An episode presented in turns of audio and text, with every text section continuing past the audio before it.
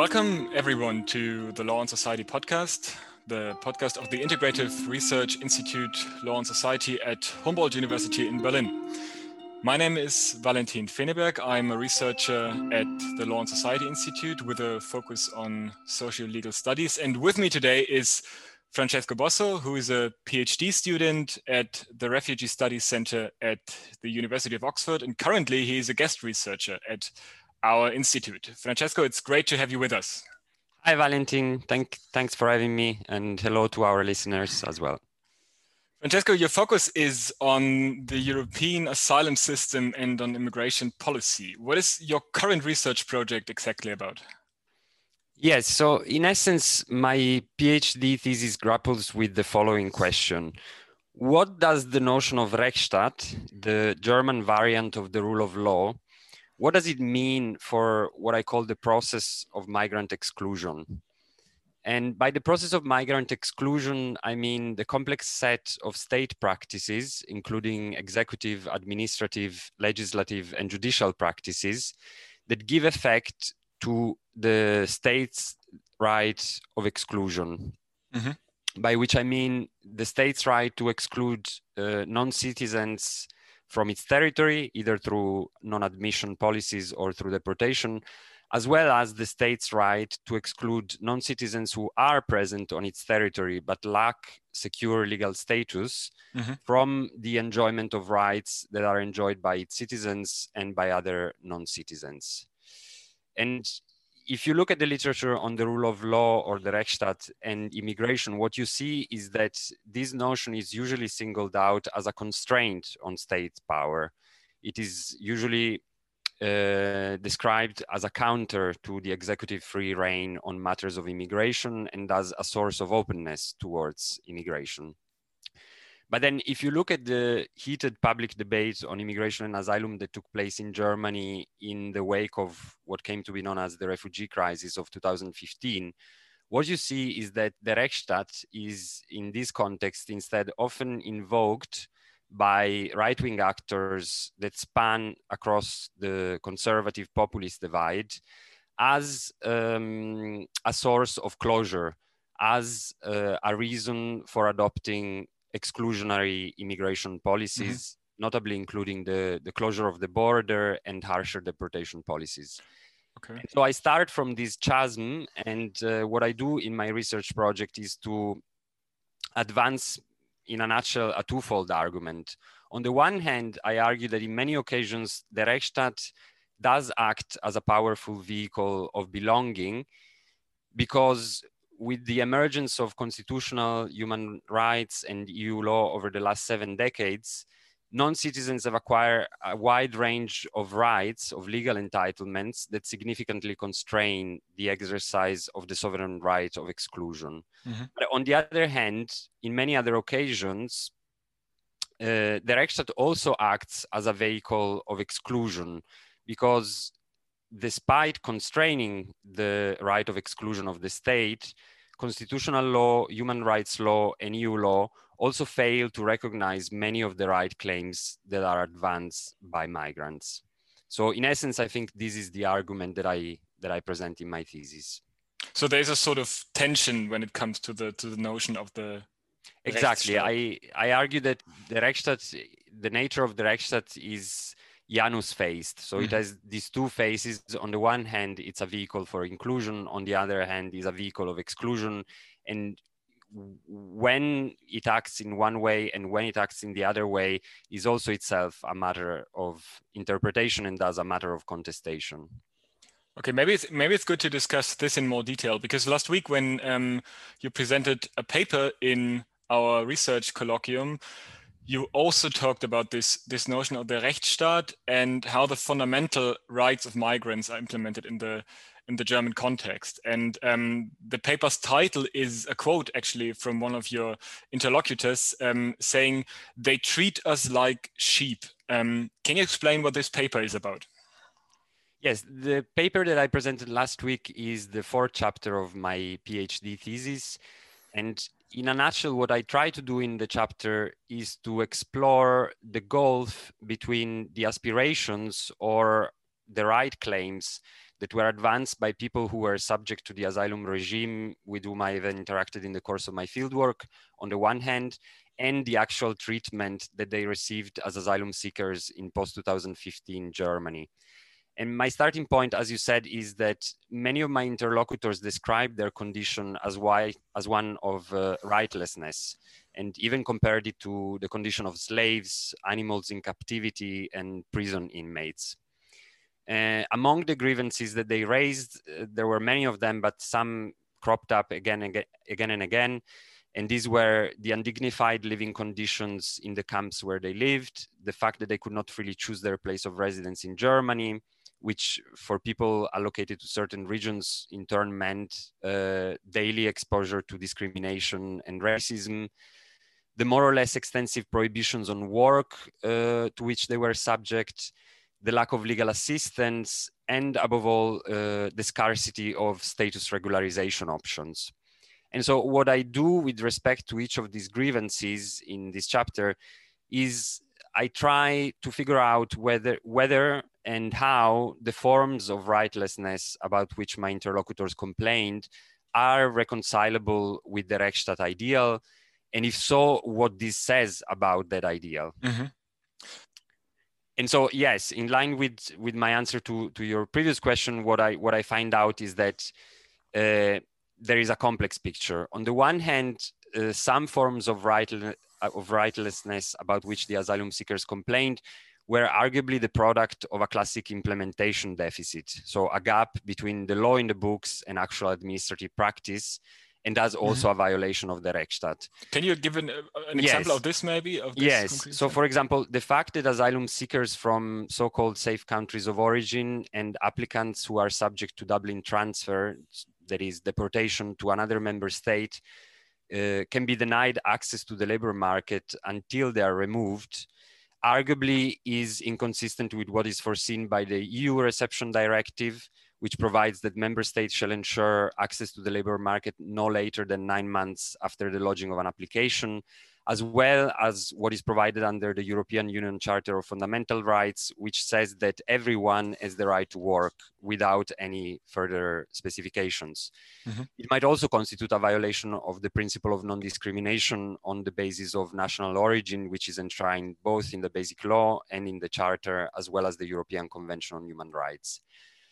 But then on the other hand, some of the forms of rightlessness about which my interlocutors complained actually appear to be quite compatible with the applicable law and with the idea of that. So again, to give an example, the various residential and geographic restrictions to which asylum seekers are subject appear quite in line with what is foreseen by the EU Reception Conditions Directive.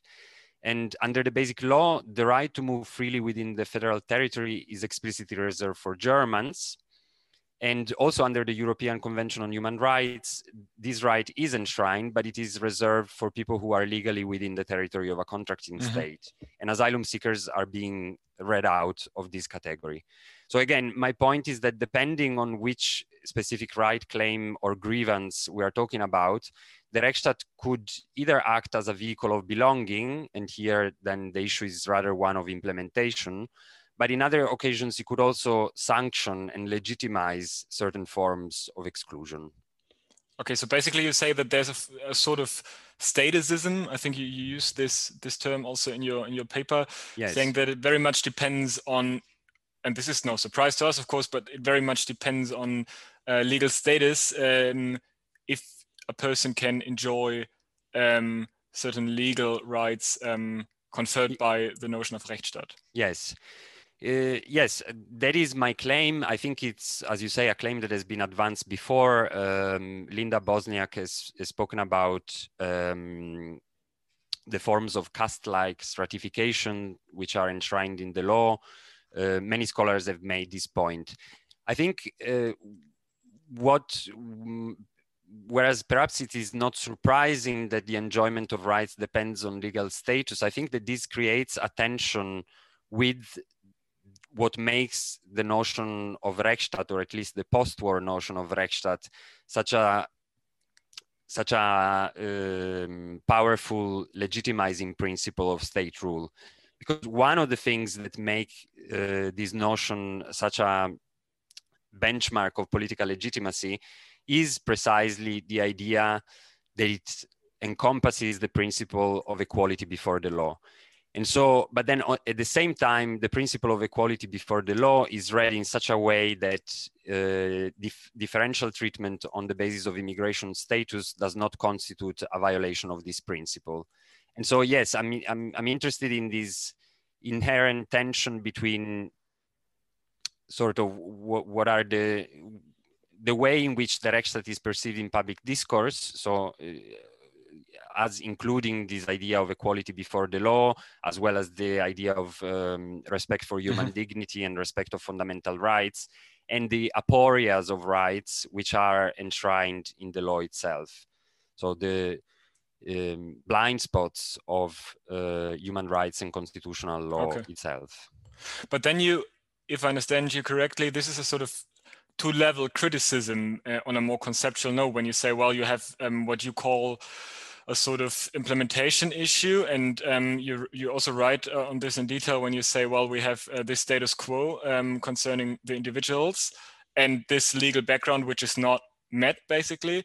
And on a more um, fundamental level, you say, well, and we have um, understanding of the Rechtsstaat, which um, is not met by the practice. So is, is it, in a nutshell, is it a rather legal criticism you raise, or is it a rather let's say political or even ethical criticism you you raise? Yes that's a good question. I think i would say that i try to jump back and forth and hopefully just just oppose in a co- in a non-contradictory way these two different mm-hmm. types of critique um, legal scholar Orna Ben Naftali, an Israeli scholar, is spoken in this respect, building on uh, Silbey and Ewick um, of critique before the law and critique against the law.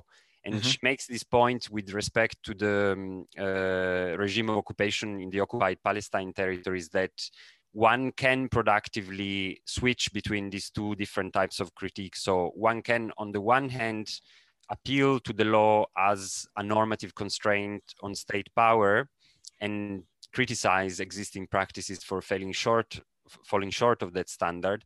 But one can and perhaps should also at the same time remain critical of what is uh, not included in those standards and what is not included in the law and the forms therefore of um, exclusion and oppression which the law ends up sanctioning so yes i think my critique moves between these two levels very much i mean this might be a good moment to um, uh, make clear that you're not a legal scholar um, but you're interested in legal issues. And um, this is already um, a hint to what what your methodological aims are. Um, maybe you can say some words about um, your approach and also your your disciplinary background in order to better understand um, what your approach to the law entails.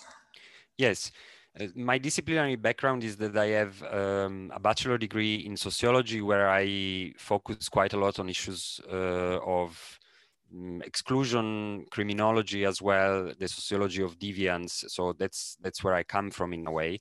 Then i did a, a master of public policy here in berlin at the hertie school of governance where i focus very much on international and human rights law I also participate. Yeah, um, I, I, also participated in the in the Jessup competition. So I kind of had, uh, let's say, a first-hand insight of legal reasoning Mm-hmm. Um, but as you say, I'm not I'm not a, a, a legal scholar. Um, and then I did uh, an MSc in forced migration and refugee studies at the um, um, refugee center in Oxford, where again I had quite a heavy focus on international refugee uh, and human rights law, um, as well as on the anthropology of displacement. So yes, I I um, I have a long-standing interest in how the law participates in processes of exclusion, as well as how the law uh, can be a redeeming force uh, vis-a-vis these processes of exclusion. And I think this also transpires in the, in the methodology that I use in my project.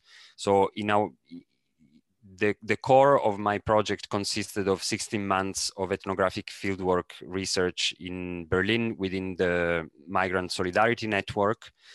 Uh, so a broad network of different actors that um, seek to support migrants and refugees, often uh, without legal status, um, and in a way, that constitutes the starting point for each of the different chapters of my thesis, which all start with some experiences or some dialogues that I've uh, that I've had during the field work with either asylum seekers or activists uh, trying to support uh, people within the asylum regime, or in some cases also um, street level migration control agents, and in particular policemen. Mm-hmm. Um, and then for in in each of, of those starting from from those dialogues from those fieldwork based experiences i then sort of study up um, the issues that were thrown at me by fieldwork research and try to see how they intersect or fail to intersect with um, what is foreseen in the law. So yes, I think I think this is more or less what I'm I'm trying mm-hmm. to do in the project. I mean that, that very much shows that it how important it is to approach the law or issues of law um, not only by the language or with the language of law or to um, acknowledge that it is important that you and also myself as as uh, social scientists basically uh, understand what is what is in the law, but also understand that um, this shouldn't taken shouldn't be taken for granted when you don't want to do doctrinal studies, right? As important yes, as it exactly. is. Exactly. And especially, especially insofar as, especially I guess my project seeks to problematize the idea that um, the law is the ultimate yardstick for evaluating the legitimacy of certain practices mm-hmm. and tries to open up the question of what can be considered just regardless of whether or not um, this is enshrined in the applicable law as it is today. Talking about the practical approach you focused on, um, can you tell us a little more about um, the actual challenges you faced um, when it comes to an ethnography with people who are actually concerned with uh, those legal issues you explained to us earlier. Um, how was it difficult for you to to get in touch, and um, how did you experience this sort of research? Yes, I, I think um, probably the main the main issue that I've had to deal within my fieldwork was my dual position as both uh, a scholar or a PhD student carry out, carrying out his uh, PhD research and an activist that was very much embedded within certain networks of solidarity. Um, in particular, I was involved in a in an anti-deportation initiative called Bürgerinnen Asyl, uh, about which I also write in uh, in my thesis in a chapter concerned with the idea of crimes of solidarity. Mm-hmm.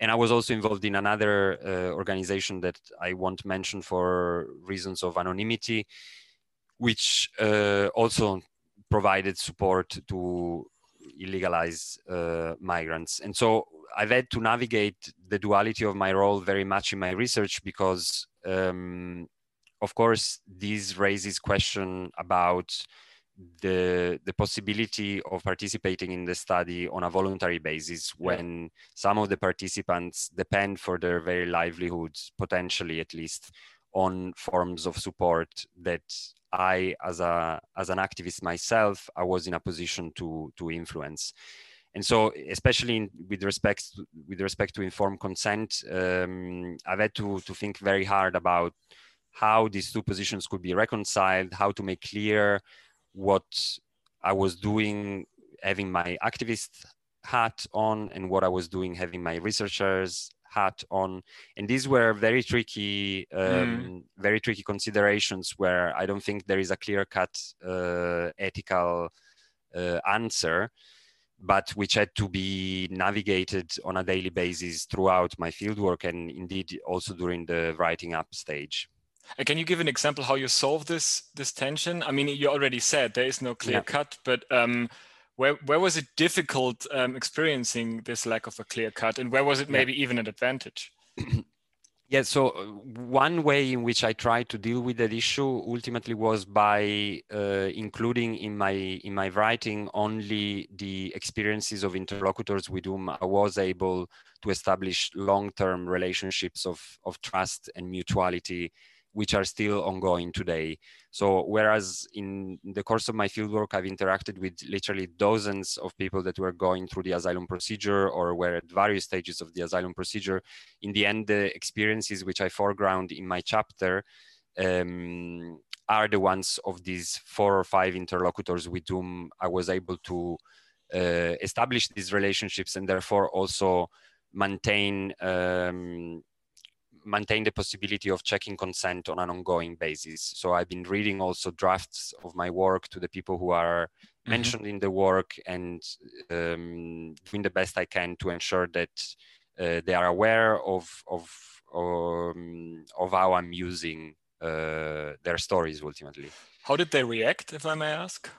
Or do you have an mm. example of a reaction? Yes, actually, not long ago, I've uh, I've read the chapter that I presented last week in in your colloquium to to one of the people who is mentioned in the chapter, and I was I was really really happy and really touched by by the way he commented on it, which was basically saying that um, yeah, he was happy that somebody was telling it like it is, and this, of course, it's it needs to be problematized because there is not i mean there is no one truth. And what i'm reporting there are very much the experiences of certain people with their own idiosyncrasies and their own life histories. Mm-hmm. so i'm not claiming that what these four or five interlocutors told me about the asylum system is necessarily representative of uh, of how everybody everybody felt about having to go through it but the recognition that uh, what what was yeah what that what I had written on my paper somehow reflected uh, at least the experiences of these people with whom I had interacted for so long um, was really meaningful to me. Actually, was probably the most meaningful most meaningful feedback that I've gotten on my work. Another practical question um, which came to my mind is um, in how far you end up now having finalized this this research um, end up with um, well, let's say um, ideas for how, how what remedies to this um, different forms of rightlessness you you describe um, could look like. Well, I, I I hesitate to to give specific policy recommendations because yeah. um, that is I, I don't see that as being my business necessarily. Uh, what I would say is that the way we we re, we want to react to the forms of rightlessness to, to which I point depends ultimately very much on the understanding of justice that we subscribe to. Um, and so if we subscribe to the understanding of justice which is embedded in the Rechtsstaat and in the applicable law, then we would have to say that uh, these forms of rightlessness are justified, that the distinction between uh, nationals and non-nationals remains central to the way in which uh, the state operates and um, that at least some of these distinctions, some of these uh, forms of rightlessness, rightlessness are functional to this distinction. Mm-hmm. If, uh, in, in my view, mm, there is a tension between this position and uh, our commitment to equality, which is a commitment which liberals also share, um, but a commitment, a commitment that when it comes to migrants without legal status, um, seems to be partial or seems to be less um, less convinced than when it comes to other categories of people. Uh, what these points to, in my view, is the is the need to go beyond a statist framework, the idea, the, the need to go beyond nation statism, and uh, to embrace what is in fact a more radical understanding of equality that goes beyond statusism and truly sees uh, human beings as having equal worth. And if one adopts this understanding of equality and this understanding of justice, then these distinctions in treatment between citizens and non-citizens and between non-citizens with a secure right to stay in Germany and those who don't are, in my view, ultimately unjustifiable. That's a very clear message, and we are already running out of time, unfortunately. Um, maybe you can um, briefly tell us when we can read more about your findings. Yes, I'm, I'm currently in the final, hopefully, writing up a stage of my PhD. So I am hoping to submit it by the end of February at the latest. Um, and then I don't quite have clear plans yet, but I would definitely like to turn at least some of the chapters into um, into journal articles, or perhaps also to turn the whole PhD thesis into into a monograph. So you'll have to wait for that. Oh, that's great. That's something to look forward to. Um, thank you very much, uh, Francesco Bosso, and thank you very much for listening to all of you. Um, Thanks for providing some fascinating insights into your research on the legal treatment of asylum seekers in Germany. And um, you can find, all of you can find more episodes of the Law and Society podcast on our homepage as well and on Spotify and Apple Podcast. Um, thanks again, Francesco, and uh, Thank goodbye. you so much, Valentin. Thanks to our listeners as well. Goodbye.